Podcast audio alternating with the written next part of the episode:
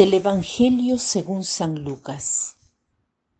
Habiendo llegado Jesús a Nazaret, le dijo al pueblo en la sinagoga, En verdad os digo que ningún profeta es aceptado en su pueblo. Puedo aseguraros que en Israel había muchas viudas en los días de Elías, cuando estuvo cerrado el cielo tres años y seis meses, y hubo una gran hambre en todo el país. Sin embargo, a ninguna de ellas fue enviado Elías, sino a una viuda de Sarepta, en el territorio de Sidón. Y muchos leprosos había en Israel en tiempos del profeta Eliseo. Sin embargo, ninguno de ellos fue curado, sino Naamán el sirio.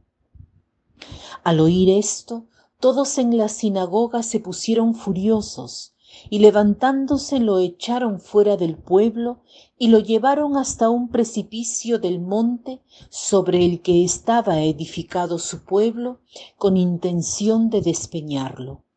Pero Jesús se abrió paso entre ellos y siguió su camino. Estamos en la tercera semana del tiempo de Cuaresma y continuamos viendo qué quiere decir convertirnos que quiere decir seguir a Jesús como sus discípulos. Jesús está en la sinagoga de Nazaret. Es interesante que Mateo no pone este suceso al inicio de su Evangelio, sino después de los relatos de la infancia de Jesús, del bautismo de Jesús y las tentaciones en el desierto. Si leemos el pasaje paralelo en el Evangelio de Mateo, este relato se encuentra en el medio de este Evangelio. Jesús haya predicado, ha realizado curaciones, ha dicho el discurso de la montaña, ha expulsado demonios. El relato está dentro de su camino, de su evangelización. Se entiende que ya hay personas que lo siguen y personas que lo rechacen. En Lucas, en cambio, está al inicio, lo cual es un poco extraño. ¿Por qué Lucas pone al inicio este episodio importante de la vida de Jesús?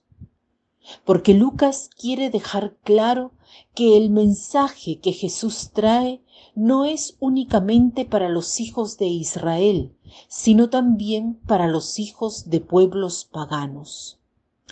Lucas narra que Jesús menciona el episodio de Naamán el sirio y el de la viuda de Sarepta.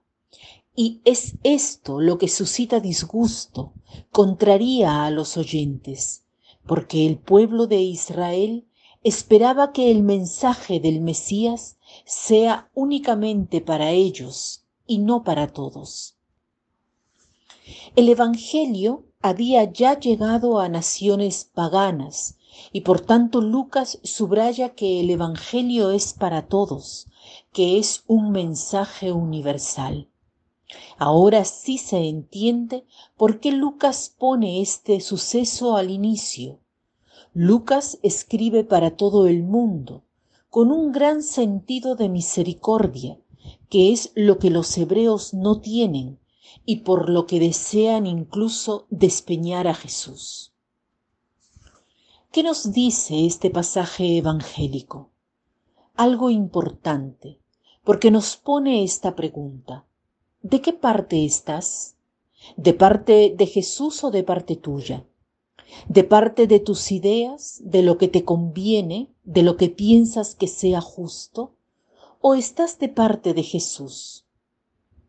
Y si estás del lado de Jesús, claramente debes tener una disponibilidad de 360 grados para acoger al Señor, para acoger sus ideas, para ver el mundo con sus ojos.